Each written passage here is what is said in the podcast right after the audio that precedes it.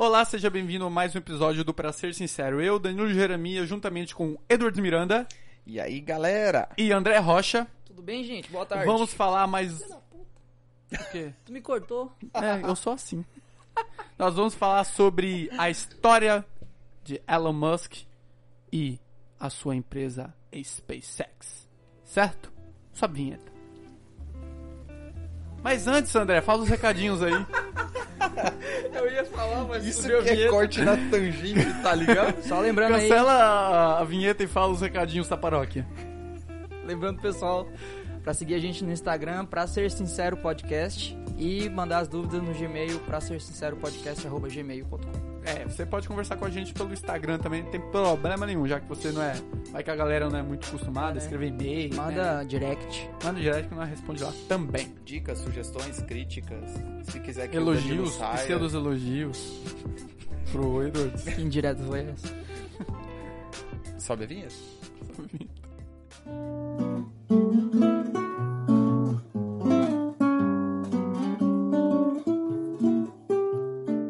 Galera, no dia 28 de março de 2019, a SpaceX inicia testes para colocar astronautas em órbita. Hoje, 30 de maio de 2020, no dia que estamos gravando esse episódio, a SpaceX lançou os astronautas Becken e Hurley em direção à estação espacial. E antes de começarmos a falar sobre a história da SpaceX, vamos falar um pouco sobre o cara que idealizou tudo isso, o Elon Musk. Certo, Edwards? Com certeza. Cara, Elon Musk é um cara muito maneiro no sentido que ele lembra muito Tony Stark, tá ligado?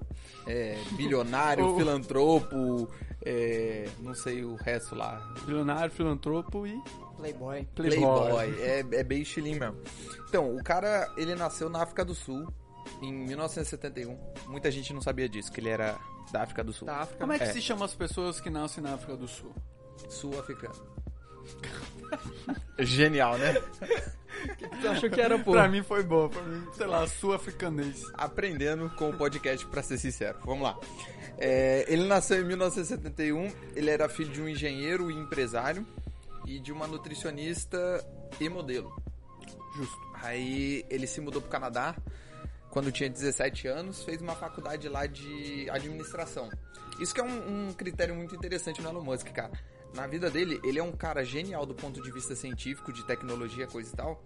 Só que ele, diferente da maioria das pessoas que fazem parte desse ramo, ele também tem uma capacidade muito grande de tornar essas coisas economicamente viáveis. Então, tipo, ele não é aquele cara que fica. Ele é ele passou a infância dele lendo 10 horas por dia, era bem introspectivo nesse aspecto. Nerd. Porém, quando ele saiu, vamos dizer assim, pra vida adulta, ele conseguiu conciliar tanto pessoas com conhecimento científico. Sim. Isso ajudou muito a ser quem ele é hoje. É, várias ah, pesquisas e. Pesquisas não, entrevistas, né? Quando falando sobre como é que ele chegou a ser o idealizador, né? Não só da, da SpaceX, não vamos falar hoje, mas também da Tesla. E também, como você vai falar também da, da- da- do PayPal. XCOM. Explica direito essa história aí. Não, Não, mas eu vou antes, explicar. eu, deixa eu terminar o, o comentário aqui. É, a, a galera associa bastante isso que tu ca- acabou de falar, esse aspecto dele ser, essa, digamos, essa veia nerd, dele ser muito ligado em ficção científica. E mais pra frente eu até peguei algumas referências que ele mesmo costuma fazer, inclusive nas missões deles, né? Tem um. Lá pra frente vai falar umas duas curiosidades assim. Mas também essa genialidade dele de integrar todo esse conhecimento de ficção científica que ele gosta desse mundo com o poder de fazer negócios. Sim. Né? E pra ter uma ideia, tipo, quando ele tava estudando administração lá no Canadá, ele e o irmão dele, o Kimball, eles ligavam todo dia pra pelo menos 20 pessoas, telefonava e chamava pessoas famosas pra ir almoçar junto. Tipo, ah, eu sei que o Danilo é empresário de alguma coisa, ou é famoso de alguma coisa. Eu vou ligar pra ele e vou chamar pra almoçar. Faz o network aí, hein? Na maior parte das vezes ele não conseguia nada, só que, tipo, muita gente que ele conheceu foi através disso. Tipo, a pessoa tava sem fazer nada foi almoçar com ele. O cara fez um network sinistro com isso. Aí depois de um tempo ele começou a se destacar nessa universidade lá no Canadá, ele conseguiu uma bolsa para ir para os Estados Unidos. E aí foi onde ele se formou em economia e física. Ele fez uma faculdade dupla lá e tal. E nesse mesmo período, ele fez um- uma viagem de carro com o irmão dele atravessando os Estados Unidos. E aí ele fez dois estágios no Vale do Silício. Dois estágios integrais no mesmo período, vamos dizer assim. Ele trabalhava, tipo, quase que 24 horas por dia. Às vezes ele realmente não dormia pra terminar prazo. André, pra quem não tá ligado, o que é o Vale do Silício? Cara, o Vale do Silício é um, um local nos Estados Unidos, especificamente em São Francisco, na Califórnia, Sim. onde está concentrada a maior parte das empresas tech de lá. Google, Amazon, elas se concentram lá para poder Todas as tecnologias que aparentemente chegam até nós, dessas grandes empresas, nascem lá. a maioria sim, diria que 80%. Incrível. Pode continuar. E só pra ter ideia de negócios lucrativos que ele fazia, cara. Ele, enquanto estava estudando nos Estados Unidos, ele saiu do dormitório do da universidade onde ele morava, juntou ele e um amigo dele e alugou uma casa de 10 dormitórios, uma casa gigante. Pagavam, acho que mais ou menos 2.500, 3 mil dólares por mês de aluguel. E todo final de semana eles faziam uma festa que, que cobrava 5 dólares a entrada com bebida liberada. Nos finais de semana, sexta e sábado, Quantos dólares? 5 dólares. Vale a pena, hein? Valia a pena. Open bar? Open Bar Full. Ele, mais ou menos, sextas e sábados, girava em torno de 500 alunos dentro daquela casa fazendo uma festa. Era, tipo, tido como umas festas lendárias, tá ligado? Então, tipo, em uma festa, ele pagava o aluguel do coisa. Então, tipo, ele já tinha um tino pra negócio muito bolado, tá ligado? E depois disso, pá, ele fez os estágios e decidiu voltar. Opa, deu um barulhinho aí. Ele voltou pro, pro Vale do Silício fazer doutorado. Quando ele começou É só a bateria. Ah, Depois dele terminar o, o doutorado, ele começou um negócio novo. Isso aí já era em 1995, não era algo muito comum. Não sei se vocês lembram daquelas páginas amarelas, sabe? sim. Eu nem sei, nem lembro como que é o nome delas aqui no Brasil. É, eu sei que era destinado a falar de política. Não, era de propaganda. É tipo uma agenda, é É os classificados. tipo um classificado, só que era uma lista gigante lá com páginas amarelas com todos os telefones, lista telefônica, como se fosse uma lista telefônica. Ele criou algo parecido, só que na internet. Isso é em 1950 1995. É, ele chamava de Zip- Zip2, o nome da empresa. Ele começou e no final ele vendeu ela por 307 milhões. Quanto? 307 milhões. Isso em 97 mais ou menos. Vale um dinheiro, hein? Valia um dinheiro. Dessa participação ele tinha 22 milhões. Uhum. Pegou esse dinheiro e fez uma nova empresa chamada XCOM. Ela era mais voltado para a área de pagamentos na internet. Era numa época isso aí perto ali de quase um pouco antes de 2000, uma época que as pessoas tinham medo de pagar com cartão de crédito na internet, não confiava, coisa e tal. Ele começou a vir com várias tecnologias voltadas para esse público e tanto é que ele revolucionou o mercado. Na época, tinha uma empresa No grande já sentido de dar segurança pra galera que tá comprando. até porque internet. hoje é extremamente comum você comprar na internet, você nem pensa duas vezes antes de colocar o cartão, mas antigamente isso Uhum. É, era eu, perigoso. eu tenho memórias recentes da minha mãe, tipo, fazendo uma pesquisa entre amigos, quem já tinha comprado na Americanas e realmente chegava.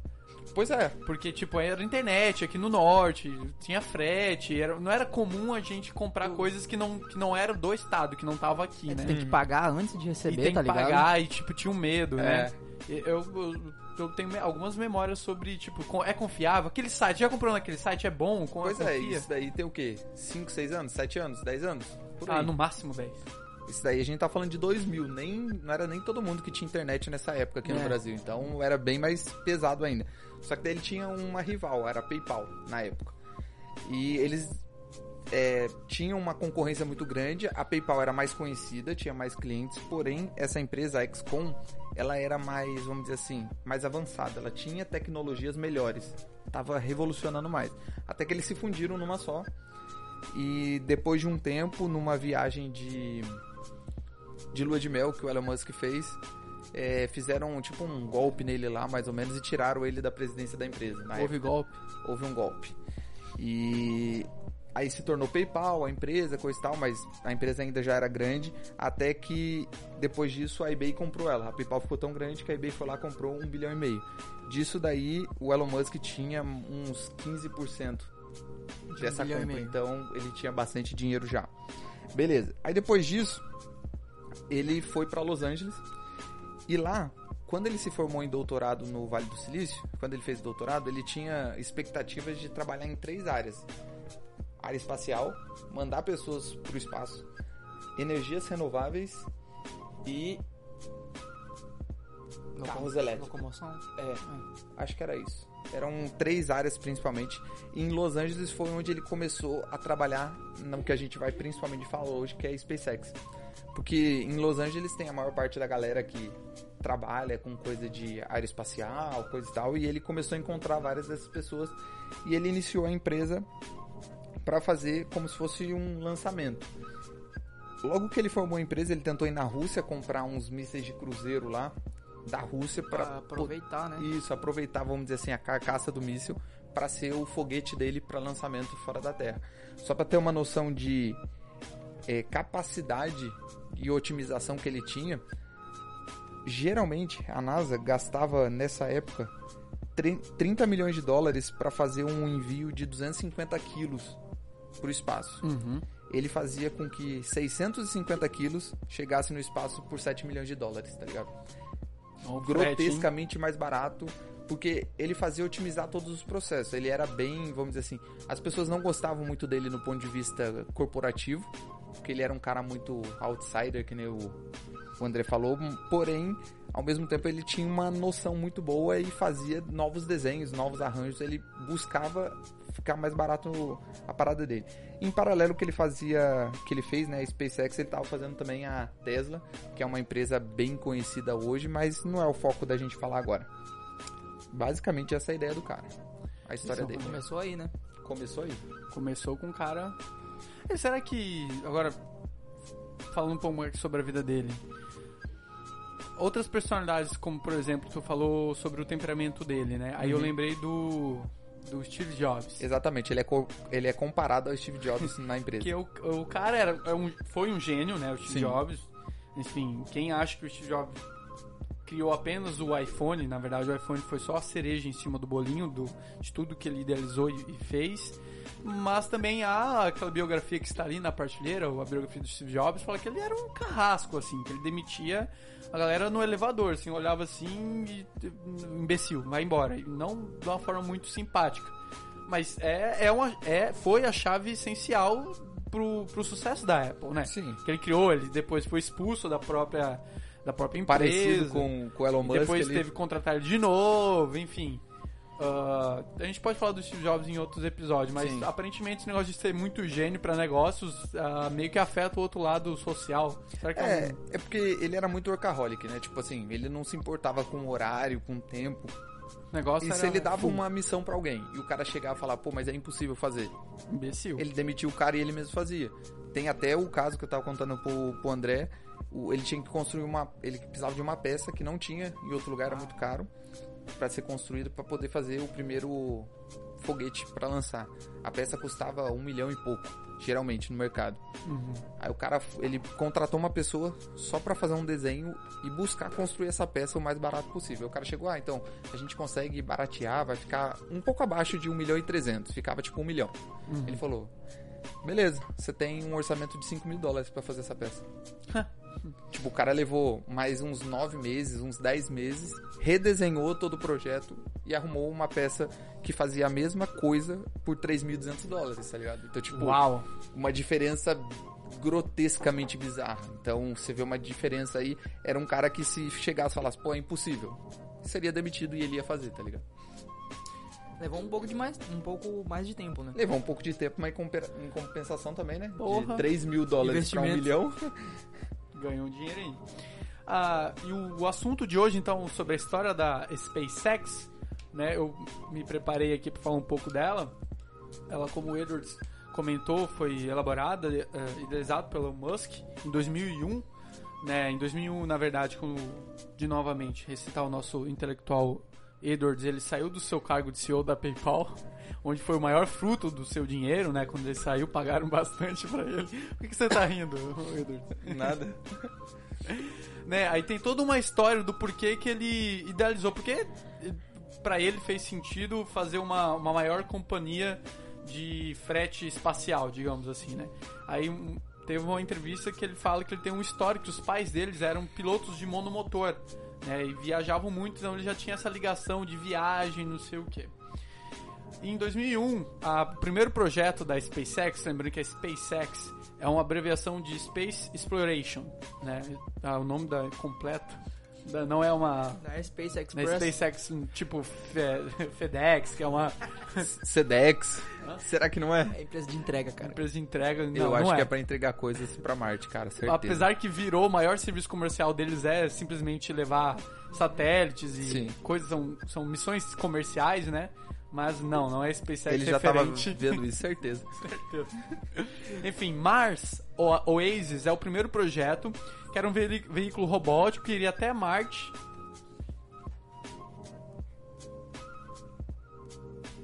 A Terra é É plana. Não foi ensaiado. Não foi. A Terra é plana. Acabamos de, acabamos de ver uma imagem aqui. E comprovando que a Terra é plana. Isso. Queridos telespec. Como eu tava falando, Mars Oasis foi o primeiro projeto da SpaceX. Era um veículo robótico que iria até Marte e funcionaria como uma mini estufa, a fim de usar o solo de Marte para ver se daria certo para plantar algumas ervas que foram que seriam levadas por esse projeto, né? Ah, porém, o, o custo de enviar foguetes ou algo parecido para fora da, de, Mar, de Marte, ou de fora da Terra, é muito grande. Né? E foi quando ele começou a pesquisar como é que funciona esse mercado. Ah, olhando exemplos da NASA e da. da, da né? A NASA é o. Hã?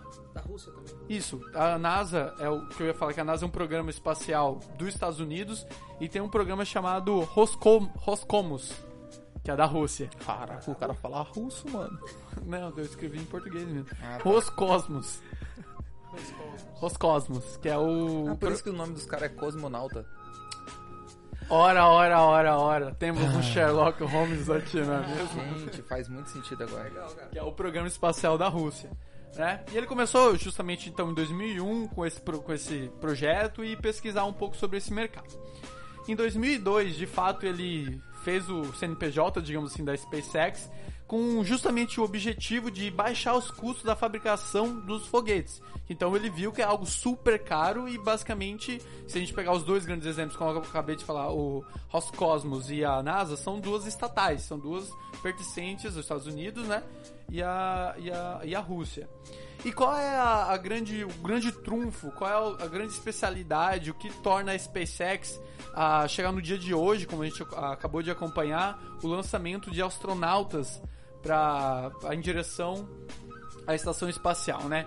Ah, é basicamente três, três, digamos, três pilares, grandes pilares. Um é que o, o projeto, a SpaceX, ele cria os seus próprios foguetes. Então, basicamente, a palavra que é utilizada é que é caseira no sentido que eles mesmos vão fabricar os foguetes que eles vão utilizar. É a única empresa no mundo, inclusive, que produz 100% nos Estados Unidos. Exato. E a segunda, o segundo pilar seria a, a modulação, o pilar modular que existe na SpaceX. O que, o que é referente a essa modulação? Eles conseguir utilizar peças de programas espaciais que já foram, que foram passados. Então eles com- compravam, tipo, sucata dos, dos Estados Unidos e da Rússia e integravam isso num sistema que eles, desenvolvem para justamente baratear o custo. E o terceiro e o maior, e a, a maior, digamos assim, pilar dentro da SpaceX é a capacidade de reutilização dessas maquinarias, né? A reutilização dos foguetes, porque até então todos os foguetes lançados eram lançados e deixados como lixo espacial para lá. Dinheiro do contribuinte, né? Dinheiro contribuinte, mas não, agora a, a propriedade privada, a empresa privada de Elon Musk, a SpaceX, a- ela consegue reutilizar os foguetes e também a, a cápsula a Dragon, que é a cápsula deles, que eles também conseguem voltar para a Terra e reutilizar. Isso barateia muito o custo, digamos assim, né? O frete espacial. Aí, até chegar a essa capacidade de reutilização, foram anos e anos de testes, né? Porque esse, essa capacidade de reutilizar, eles conseguiram concluir, digamos, esse objetivo em 2017. Até lá, o, o, o primeiro proje o primeiro projeto de foguete eles se chamava Falcon, a Falcon One, né, Falcon 1. Falcon é uma, uma referência, né, lembrando que o nosso querido Elon Musk, ele, como citado pelo Edwards, ele é um fã de ficção científica, então Falcon é uma referência direta à Millennium Falcon do Star Wars. E ele colocou esse, esse nome justamente porque ele é um adorador de, de ficções científicas. A Falcon 1 tinha 21 metros de altura e tinha capacidade de transportar 670 quilos e custou 90 milhões de dólares. Foi lançado pela primeira vez dia 24 de 3 de 2006. E adivinha só? Foi um desastre. Houve um mal, uma, uma peça mal encaixada por alguns dos engenheiros, fez que ela explodisse logo após a menos de um minuto de, de lançamento dela. Caralho. Aí os dois próximos lançamentos também não deram, erro, né? não deram lá muito certo, né? Foram nem chegaram à órbita os próximos dois lançamentos.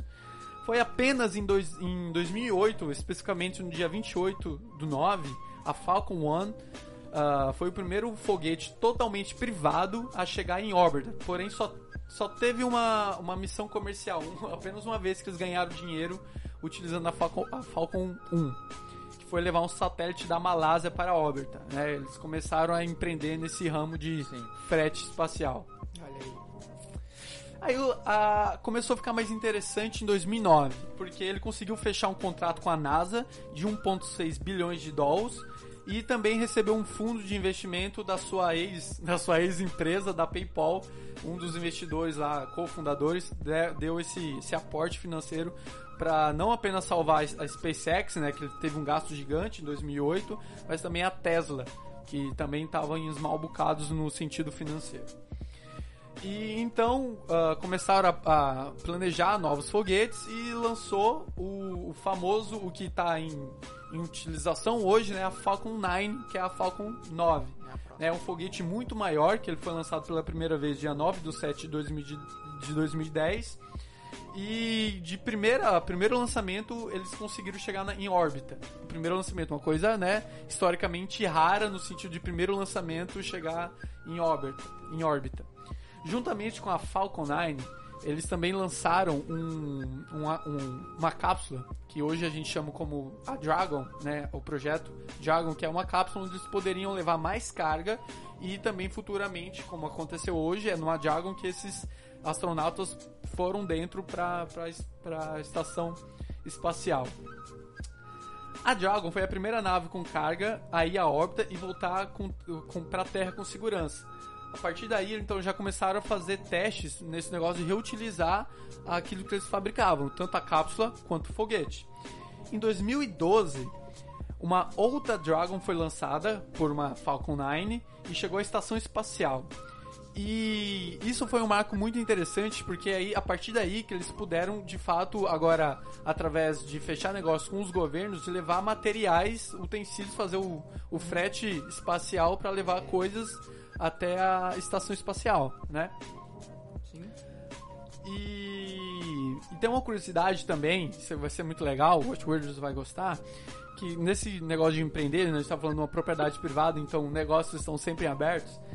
A SpaceX, juntamente com, fez parceria com alguns funerais de luxo, e você pode mandar suas cinzas pro espaço para ser jogada no espaço. Pô, mas, mas quanto que é? Então, é alguns milhões de dólares aí pra você levar uma Mas você vai ser caixinha. exclusivão, pô. Há duas pessoas que já foram lançadas, né? Tipo, com seus postos Duas lançados. cinzas, né, duas caso. cinzas, dois potinhos. Uma foi do astronauta Gordon Cooper, um astronauta norte-americano.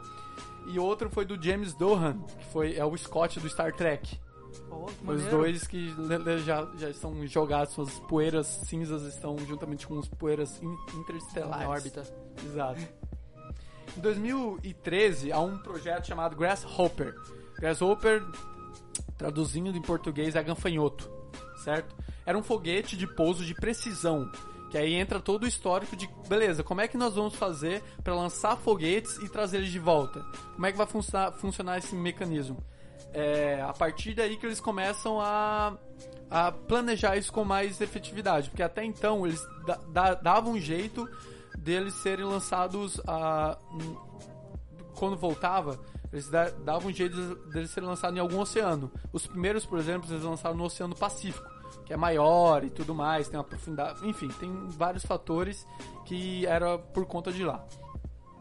Porém, em 2013, a Falcon 9 chega eh, com, a, a- com uma carga né, na, no que é chamado de OTG, na órbita de transferência geoestacionária, pela primeira vez. Isso, uma, pela primeira vez, uma empresa privada, né, vamos lembrar isso Olha sempre, marco. mandou uma carga para a OTG, para para a órbita de transferência geoestacionária. Muito bem. No ano seguinte, isto é, em 2014, a Falcon 9 pousa no Oceano Atlântico depois de ir à órbita. de- depois de ir à órbita. Foi a primeira vez que eles conseguiram mandar a Falcon 9 para a órbita e ela descer numa plataforma que eles colocaram no Oceano Atlântico. Aí come- da- se você pode pesquisar no YouTube, eles sempre registraram isso e tem tudo registrado lá na né, pros terraplanistas Tem, aí. fi- tem filmagem? E tem filmagens, isso é tudo filmado. É, na época, quem, quem era já mais é, inteirado sobre o assunto até assistiu as lives que eles faziam pra- de testes, né? E, enfim, conseguiram levar, né? Nesse ano, então eles fecharam um contrato pra NASA pra eles começarem a fazer planos pra levarem astronautas pra órbita, pro espaço. E foi então em 2015 a SpaceX eles começam a fabricar dois foguetes com super precisão e com nomes bem legais. Um se chama Apenas Leia as Instruções e o outro é Claro que eu ainda eu te amo. Esse é o nome? É, esse é o nome dos que genial. foguetes.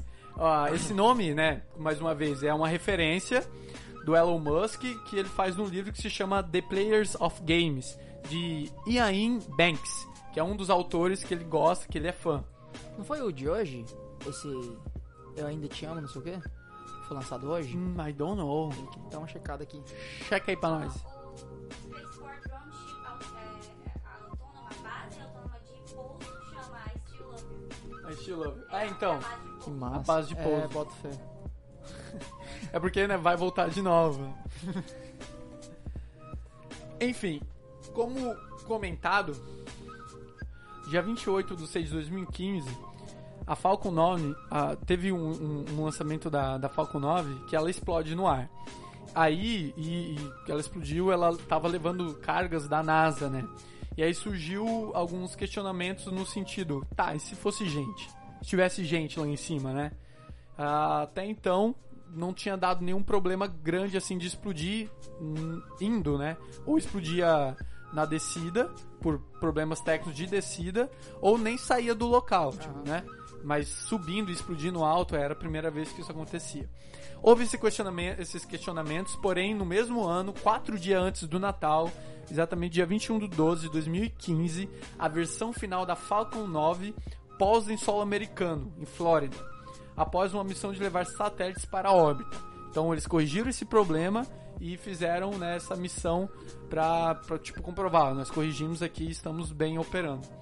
Em 2016, o mesmo feito aconteceu e de uma forma mais impressionante. A Falcon 9 agora aterriza nas plataformas do Oceano Atlântico, algo bem mais específico. Em 2017, ah, o objetivo então agora de reutilizar as cápsulas e os foguetes era uma coisa que eles já podiam colocar no marketing dele, né? E o que barateava muito o custo da- do frete espacial. Tanto que a, a Falcon 9 e a cápsula Dragon podem ir voltar da estação espacial. 18 lançamentos em 2017 foram feitos e bem sucedidos, no caso de mandarem e, e reutilizarem essa, essa cápsula e, a- e as Falcon 9. Aí a gente entra, né, de 2017 pra cá, a gente entra já no contexto atual da história da SpaceX. Que ela tem um projeto chamado Starlink, né, que a gente tá comentando, onde o objetivo é levar a internet para regiões remotas do planeta. Porém, exige um, um, um grande e complexo comunicações de redes, né, porque a gente tá falando de internet. E para que isso possa ser é, é, é um, é um projeto que já está em andamento e o- até o final desse ano, Elon Musk pretende lançar mais, mais não, ex- exatamente 12 mil satélites para fazer essa rede de, de internet para distribuir para o, o mundo. Aí entra a, a pergunta, pergunta não, né? O comentário do Edward, será que vai ter um, um SpaceX Prime assim pra gente assinar? Pô, ia ser bom, Pra, né? 10 da internet, você, você, leva pode estar no um meio kit, do, da, sei lá, do deserto da Amazônia e você tem internet. Poder, poder jogar um CS ali com ping bom, né? Ia ser legal. Ping bom é outra um- coisa um já. Free Fire. Starlink. Em 2018, essa também é muito incrível, a SpaceX projeta então o seu maior foguete, chamado de Falcon Heavy, com 27 motores a combustão, podendo levar até 70 toneladas de carga. E também é um, né, a gente tá falando da, da SpaceX, é um foguete também reutilizável. E o que que vocês acham que o Elon Musk mandou no seu primeiro lançamento da, É. da Falcon Heavy? Que eles mandaram pra que eles mandaram pra. Boa pergunta. Eles mandaram um carro da Tesla com um astronauta. Com, com Que uma- droga. um- não com astronauta, com um boneco. manequim É. vestido de astronauta, né? Pendurado lá no. no to- sob o som de Space Oddity de David Bowie. Muito bom demais. Então até um ET tem um Tesla e a gente E não. você não, babaca. Que e triste. na época juntaram mais de 400 mil pessoas assistindo um carro saindo da Terra, viajando para lugar nenhum no espaço. O carro rodando assim. Cara, mas tipo, pode ficar lá assim. Se não Tem pode, regra, né? não sei, lá não tem estrada, não tem PVA, não sei. Não tem o Estado pra cobrar, Lá então não tem pode estado ficar pra lá. cobrar imposto, então pode. Deixa lá, tá atrapalhando ninguém. Não E sabe, também, né? nesse mesmo ano de 2018, de 2008, de 2018, eles lançaram o que talvez é, a maioria das pessoas saibam, que deu bastante nos jornais, que uma, um outro projeto chamado Starship, onde o objetivo é fazer passeio turístico, né? Sim, eu vi. E tem a meta de voar ao redor da Lua até 2023 e já tem um passageiro confirmado, que é o bilionário japonês Isaku Maez- Maezawa. É o único Bilionário japonês. bilionário japonês. Ele já marcou a já passagem comprou, dele. já marcou. 2023 ele vai na lua rapidão. tá? Vai dar uma volta na Lua. Pela Deve ser SpaceX. top, hein? Isso tudo a gente tá falando, por Será que ele exemplo... vai poder tirar uma foto e falar se a Terra é plana ou não? Será? Será? Hum? Não, fa- melhor, ele vai poder tirar uma foto da Lua. Será que a lua é plana? Meu Deus. Meu pai. Não, mas não é, tá? Será? Será? Você já foi Será? lá? Já. Tu não sabe? A humanidade já foi lá. Hum. Aquilo é tudo Tem fake. foto, hein? é tudo fake. Fake news. You are fake news. Enfim, em 2019 a SpaceX está com todo vapor em suas missões comerciais. Foi o ano que ela mais fez ah, os fretes Lançamento. comerciais, né, os fretes espaciais, digamos assim, e levar satélite, coisas para a estação espacial. Sedex. E foi em 2019, quando a gente comentou lá no início, que eles começaram a fazer testes para lançar os astronautas, que concluíam então a missão que no exato dia que nós estamos gravando esse episódio, eles lançaram os dois astronautas. Deixa eu ver o nome dentro dos dois astronautas que eu anotei. O Beacon e o Hurley. Eles são os dois astronautas que foram hoje para o espaço, estão indo em direção à estação espacial. Top. E em dezembro, né? Em dezembro, pela primeira vez, uma, né, uma cápsula chega à estação espacial. E dezembro do ano passado. Ah, tá. Uma, pela primeira vez na história, uma cápsula chega à estação espacial e se acopla automaticamente. Porque até então, todas Contato as cápsulas ah, que iam para a estação espacial, eles eram feitos através de auxílios de braços mecânicos e os astronautas que estavam lá para auxiliar. E dessa vez não, dessa vez é tudo automático. Enfim, aí esse é um pouco do resumo da história da SpaceX. Aí eu coloquei aqui qual é a importância, o que, que a gente tira de, dessa, né, dessa empresa privada que. é de- vamos lá, é um, é um nicho, um mercado de- totalmente nichado, complexo, específico. Caro. Não é todo mundo que tem um, um porte financeiro, uma empresa de um porte financeiro para lançar né, esse tipo de empreendimento. Aí, ah, a SpaceX, por exemplo, ela tem concorrência? Ela tem outras, outras marcas de outras empresas que concorrem com ela nesse setor? E o incrível pareça, depois que o Elon Musk, Elon Musk idealizou todo esse, esse projeto de frete espacial, de fazer coisas no sentido de, de astronomia, começou a surgir várias empresas que hoje elas incluem, elas a- a- fazem aporte toda essa tecnologia, né? E eu, então eu peguei aqui um link para falar um pouco sobre quais empresas surgiram e estão surgindo. E, por exemplo, tem a Lockheed Martin, a Airbus, a Tesla, a Tesla também faz alguns. Todas as empresas que eu tô falando aqui agora, elas de alguma forma têm um segmento dentro da empresa deles que eles trabalham com, com viagem espacial. Isso é desenvolvendo tecnologia, algum chip, alguma modulação.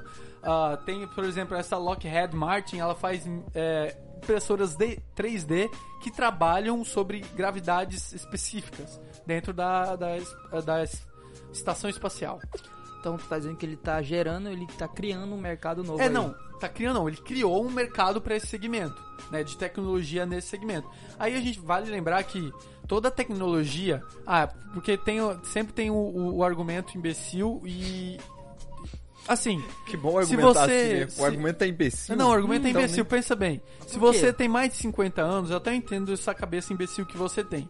Mas se você tem menos de Se 50 você tem mais de anos- 50 anos e está ouvindo isso aí tem esse argumento, por favor, desculpe o nosso, o nosso Não, não amigo. desculpa, porque o argumento é o seguinte: ah, por que gastar milhões e milhões e milhões e milhões pra uma viagem espacial, pra lançar homens a, a- a- ao espaço, em vez de investir em saúde, educação e segurança pra resolver problemas aqui? E, tipo, é- esse é um, um- um dos questionamentos de retardado.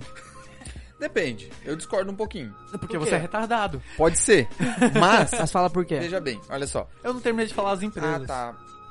Fala as empresas então. Eu vou terminar de falar as empresas. eu discordo de você um pouquinho. Exato. Tem a Delta Airlines, a SpaceX, a North Group, tem a Bom- Bombardier, Caraca, a General Electric. Exato.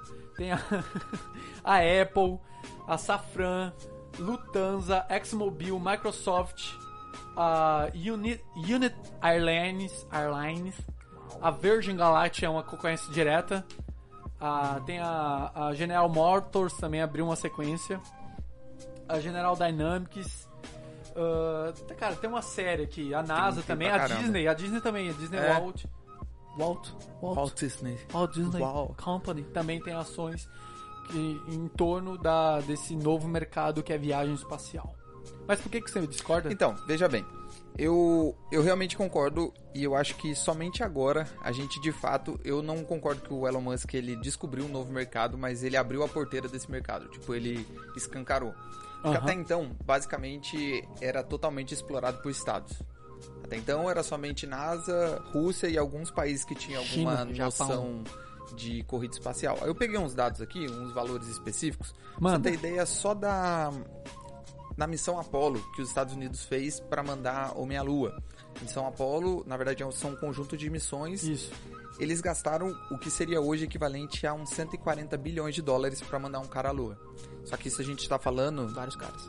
é, a gente tá falando na década de 60, 1960, 1970. É, de lá pra cá, muito se evoluiu, algumas coisas se aproveitaram, só que a gente entra naquele problema de cálculo econômico, tá ligado? Naquela época, será que era viável? Era necessário ter mandado um cara à lua? Foi realmente aproveitado esse Era, era uma gasto? discussão da época. É, então, era uma, era uma discussão muito grande, porque se você for ver, a corrida espacial, ela não era uma corrida científica. Era uma demonstração de poder. Quem chegasse Sim. primeiro lá era mais poderoso. Era simplesmente isso.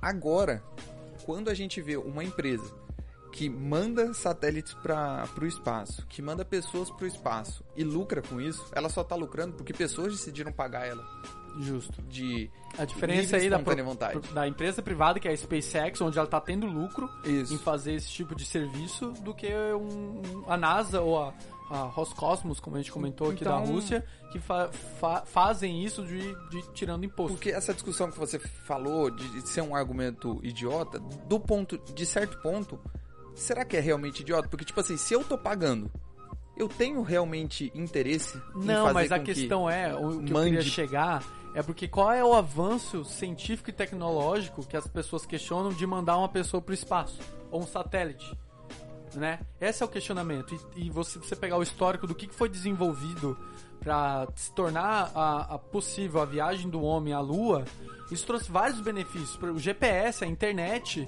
ah, ah, monitoramento, todo o monitoramento da Amazônia, de qualquer lugar que seja, é via satélite, é via tecnologias Então, que foram desenvolvidas através desses, desses lançamentos. o problema foi a época. Eu, eu não discordo do avanço, mas da época.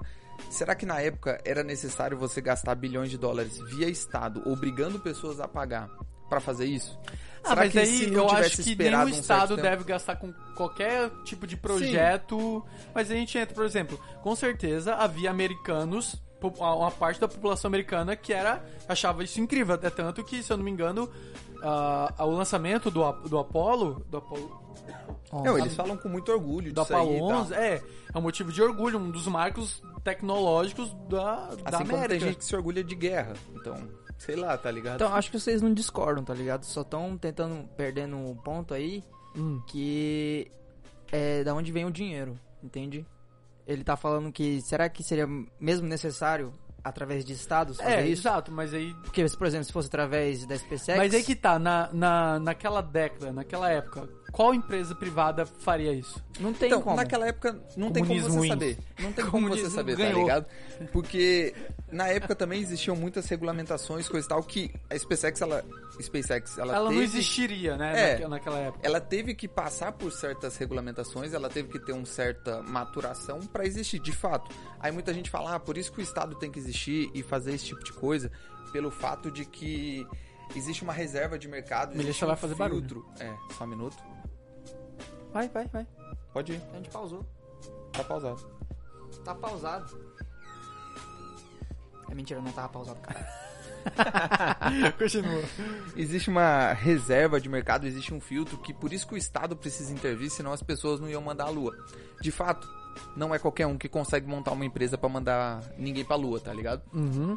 Só que à medida que isso se torna lucrativo, inevitavelmente começa a aparecer. Não é à toa que antigamente tinha uma, que era a SpaceX, duas, três, aí agora você vai e cita uma um monte. dezena, né? Por quê? Porque isso começou a se tornar lucrativo. E à medida que isso vai acontecendo, os custos vão ficando mais baratos. Eu peguei aqui um dado de que a NASA gastava em computador dentro de uma espaçonave, isso na década de 60, 10 milhões de dólares. Hoje o Elon Musk gasta 10 mil dólares de computação dentro Sim. de uma espaçonave. Tá vendo? Tipo, o fato de ter sido um estado, a gente nunca vai conseguir Ah, ter ah, certeza ah, se esse recurso foi bem Ah, utilizado. então, eu acho que entra no- na questão da gestão, né? É. Enquanto na empresa privada a gente tem que otimizar e gastar o menos É. de dinheiro possível para chegar aos objetivos, não tem essa preocupação quando é uma empresa estatal. Sim, porque o tanto faz. dinheiro, digamos, entre todas as aspas, é um recurso infinito, porque o Estado que está fornecendo. Então a gente pode contratar um zelador por 10 mil dólares no mês. Sim, não tem problema. Super salário para todo mundo, né? Enquanto a empresa privada não dá para contratar um zelador por 10 mil dólares por mês. E, e eu acho que o fato da SpaceX hoje ter lançado isso aí é um marco para a ciência, não do ponto de vista necessariamente para o ramo espacial, mas para a ciência. Quem já nunca ouviu, ah não, pesquisa precisa ser financiada pelo governo, porque senão as empresas privadas não vão ter interesse em criar uma tecnologia, não vão ter interesse em pesquisar aquilo, aquilo para a Aham. sociedade. Só que isso aqui prova que não. Ela entra devagar e faz mais barulho do que se tivesse entrado É, rápido. a porta tá.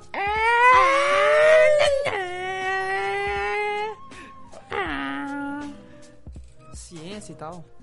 Calma aí, deixa ela passar. Triste. Não olha, nem mexe. Não olha. Beleza. Foi. É... Isso é um marco para a ciência, porque agora de fato a gente pode chegar e falar naquele que com certeza a gente já ouviu, aquelas pessoas, ah não, o Estado precisa financiar a ciência, porque senão as empresas privadas elas não vão conseguir E isso fazer é um argumento sociedade... recente. Gente que Isso está é falando que o recente. Estado. Eu escutei um podcast.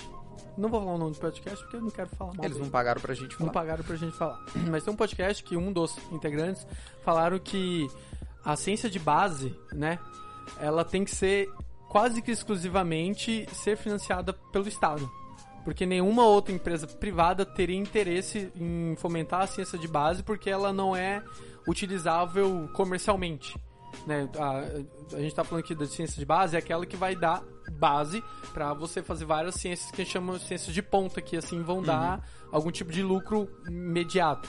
Aí ele falou, como a propriedade privada, a empresa privada não tem interesse, é uma, era uma obrigação do Estado é, financiar esse, esse tipo de E- ciência. O que é uma lógica totalmente Irracional, não faz Irracional. lógica, porque se não existisse o Estado e se eles quiserem alguma ciência de ponta, De eles ponta, teriam eles que fazer que ciência voltar. de base, obrigatoriamente, porque não dá Sim. pra começar do topo e depois descendo. Por exemplo, o Elon Musk, o plano, a idealização dele não era mandar satélite pro espaço. É, É, mandar pessoas fazer uma ocupar viagem, Marte. ocupar Marte. Exato, é Só o que- grande sonho dele, né? Só na que, para ele alcançar isso, ele precisa ter uma experiência, um know-how anterior. Então ele precisou pesquisar pra como ganhar dinheiro, porque o recurso dele não vem de imposto, as pessoas não são obrigadas a pagar ele. É, é Inclusive, a imposto. empresa não tem nem capital aberto, né? Não tem capital aberto, é totalmente Não dá pra financiado. Não, dá pra investir se você for aquele tipo de startup, tá ligado? Mas enfim, isso então é uma revolução que mostra pra gente, cara, pesquisa pode ser 100% privado. E quando você faz isso, os recursos são bem utilizados, porque daí foi como que a gente falou ali. Ah, a NASA na Apollo 11 gastou 140 bilhões. Se fosse uma SpaceX da vida, será que teria gasto isso? É impossível a gente saber. Se, se, se, não tem como saber. Isso. Só que existe uma tendência a gente pensar que nessa época As a gente gastou, experiências que a gente já teve e observou, né? que os recursos foram muito mal administrados e que a SpaceX economizou. Isso é criar riqueza de fato, isso é um avanço. O que foi feito é você desviar recursos, porque em partes eu entendo o que as pessoas falam. Pô, você vai obrigar pessoas a financiar através de imposto uma corrida espacial que talvez daqui a uns 20 anos tenha um, um benefício tecnológico, de fato. Mesmo. Só que ao mesmo tempo em que pessoas morreram sem saúde. Pessoas morreram por falta de saneamento básico, pessoas morreram por coisas básicas, tá ligado? Eu não é que, tipo, não deveria existir pesquisa espacial, não é isso. Mas as pessoas deveriam ser obrigadas a fazer isso? Esse que é o meu ponto que, tipo, eu realmente entendo pessoas que criticam esse tipo de gasto estatal nesse aspecto. Porque não, Não, é mas você.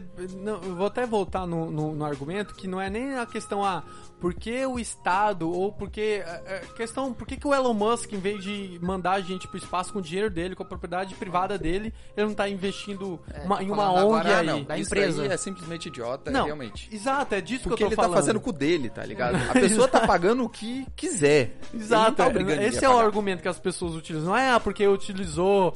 As pessoas não são complexas assim, não. Porque utilizou o dinheiro estatal pra financiar tal coisa em vez de financiar saneamento básico, saúde e tal. Não, por que, que o Elon Musk gastou bilhões e bilhões num setor que. Hã? E daí? Não, é, e a gente pode até dar um exemplo bem prático. Ele fazendo isso. Custos para mandar satélite fica mais barato. Consequentemente, ele consegue fazer uma rede que é aquele que você tava falando de Starlink. internet. Starlink, uma rede de internet para qualquer um. Consequentemente, pessoas num espaço muito remoto, no interior da África, no interior da Amazônia, conseguem ter acesso à internet e poder fazer um Khan Academy, por exemplo, e ter um- uma educação que o Um Estado não é, EAD, pode fazer um EAD. que o Estado não é capaz de dar. Isso é um simples fato de que pesquisas privadas fornecem diminuição de custos que, consequentemente, fornecem qualidade de vida. Isso sim, indiretamente.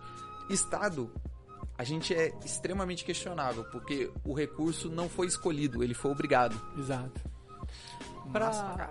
O André, a gente falou bastante durante aqui o podcast sobre a estação espacial. E eu senti falta de falar um pouquinho do que seria uma, uma estação espacial. Você pode falar pra Sim, gente?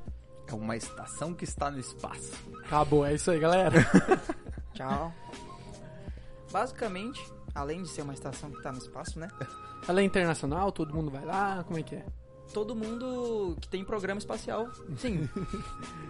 É, ela foi construída. Começou a ser construída em 98 Uhum. e foi acabar sendo construída em 2011. Porque ela foi construída lá no espaço mesmo. Entendeu? E, e- e astronautas dos Estados Unidos, Rússia e Japão que fizeram isso, entendeu? Ela é, meio- Financiaram. é, ela é uma base que está no espaço é, voltada à pesquisa, Sim. que é financiada pelo Estado, né? Até agora. Sim. E essa é a principal finalidade dela. Os astronautas de hoje que estão indo lá é, é, é um teste que estão fazendo com a SpaceX para ver se ela tem essa capacidade de mandar pessoas para lá. É meio que uma validação da NASA. Há quantas entende? pessoas hoje? Na estação espacial, mais de Ah, 100 pessoas. Mais de 100. Caraca. Elas estão? Mais que, um, com- mais que esse prédio aqui. Sério, tem mais de 100 pessoas no Mano, espaço? Vários astronautas. né? Caramba, velho. A É gente tá mandando grande. galera pro espaço há um tempo. Acho que já. ela tem mais de 200 metros, é gigantesco. Não, mas é, ao mesmo tempo tem 100 pessoas lá em cima? Rapaz, vamos confirmar Que é um, isso. nu- eu acho que não é isso não, cara. Porque é muita gente. É 100 funcionários. Acho que são seis. É. Nossa voz da consciência ali tá falando que são seis pessoas simultaneamente. Eu acho que ao todo passaram 100 pessoas. É possível. São seis pessoas que estão lá em cima. Estão lá ao 100 mesmo pessoas tempo. que foram, então. Isso. Isso. Ah, deve ser isso, então. Aí faz um pouco mais de sentido. Porque, pô, você fazer uma infraestrutura pra 100 pessoas é coisa pra caramba, velho. Não é? É, isso mesmo. São seis Obrigado, lá. voz da consciência. E já passaram mais de 100 astronautas por lá. Mas residente lá atualmente são cerca de 6 Inclusive pessoas. o nosso famigerado. Marcos Pontes, Então, é, secretário. eu ia comentar o, o- até então, Secretário até a data de hoje, ministro, né? né? O ministro da Ciência e Tecnologia do Brasil, o Marcos Pontes, ele foi um astronauta e onde ele fez pesquisas com plantas lá, se eu não me engano. Com alguma coisa relacionada ao astronauta botânico. Va- Não, foi o único astronauta brasileiro em órbita. E talvez o último, pelas- como as coisas vão por aqui. e também o último ministro, né? Enfim. É... Calma. Esse é papo pra outro podcast. Meu Exato. E Então é mais ou menos isso aí, o que é a, a estação espacial, um centro de pesquisadores extra Terra. terrestre. Tem mais coisa que isso? A voz da consciência hoje tá forte, né? É, cara. A consciência fala pra caramba. O ego é foda, né? o super ego. Sobre viagem espacial, Elon Musk, SpaceX, considerações finais? Não, acho Tu acha que ele vai descobrir vida em Marte?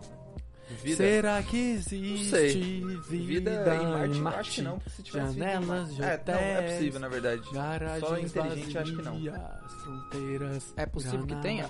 Eu acho que é possível que tenha. Sei lá, uma bactéria, um, alguma coisa desse tipo. Bactéria, É, não- da... Agora, uma vida inteligente, daí já é outra história, Não, vida né? inteligente eu acredito que não, mas sei lá, cavando aqueles micros vulcões que tem É, lá. eu é possível que achar- encontre um Venom da vida, venha aqui e mate toda a espécie humana. Mas vamos esperar os próximos capítulos da SpaceX, né? Porque Pois tem é. todo um direcionamento de estudo e projetos em relação a Marte. Ele já É pegou, isso. inclusive, né, uma sonda com terra de Marte pra, fazer- fazer, é, teste de plantio, coisa e tal. falou isso, Edwards. Falou? Falou. Perdão, eu Tá, tava desculpa. dormindo. Tudo bem. eu também tava. Também tava. Então manda tchau aí, Edwards. Galera, muito obrigado. É, foi legal esse episódio. Pô, tenta refletir nisso daí, na questão de pesquisa, questão de desenvolvimento, Empresa privada. empresa privada. Se você tem um sonho aí, em vez de você pedir financiamento do governo, tenta tornar esse banco, projeto. é tenta tornar esse projeto economicamente viável para que pessoas financiem isso. Isso Tá na verdade chovendo, é bem hein? legal. Tá chovendo forte. E no mais, me sigam no Instagram, Edwards Miranda, meu site semeconomicase.com.br para notícias barra informações econômicas sem economiquez. André, seu beijo final. Muito obrigado, pessoal. Obrigado por ouvir o episódio aí. Quem ouviu até o final. E beijo. Ah, você ia mandar um beijo pro cara lá. Eu ia mandar um beijo pro cara lá. É isso. Que cara? É o cara que te elogiou? Não, o cara que elogiou ele. Não corta essa parte. Deixa ele passar vergonha. O cara nos elogia e ele esquece o nome do cara. Ronan! Obrigado, Ronan. Obrigado, Doré, que eu sei que tá ouvindo isso aí também. É, o Ronan, o Ronan mandou uma, um feedback pra gente via meu WhatsApp, que é um meu amigo. Coitado E- dele, ele é seu amigo. É. Cara, pseudo-intelectual uma merda. É, obrigado, Ronan, pelo feedback. Gostamos muito. Apresentei aqui pros guris aqui. Eles também gostaram. E, por favor, como a gente vai pedir para todos os ouvintes, continue distribuindo a palavra da- do Pra Ser Sincero na sua região. E um grande beijo pra você. Nos mandem feedback também, né? Se Isso. o episódio ficou meio zoado, se não gostou, queria outra coisa. Quer tirar o Edwards? A gente tá aberto pra toda coisa. Entendeu? Esse foi mais um Pra Ser Sincero, Danilo, arroba Danilo de Jeremia, pra quem quiser me seguir no Instagram. E um beijinho e até a próxima!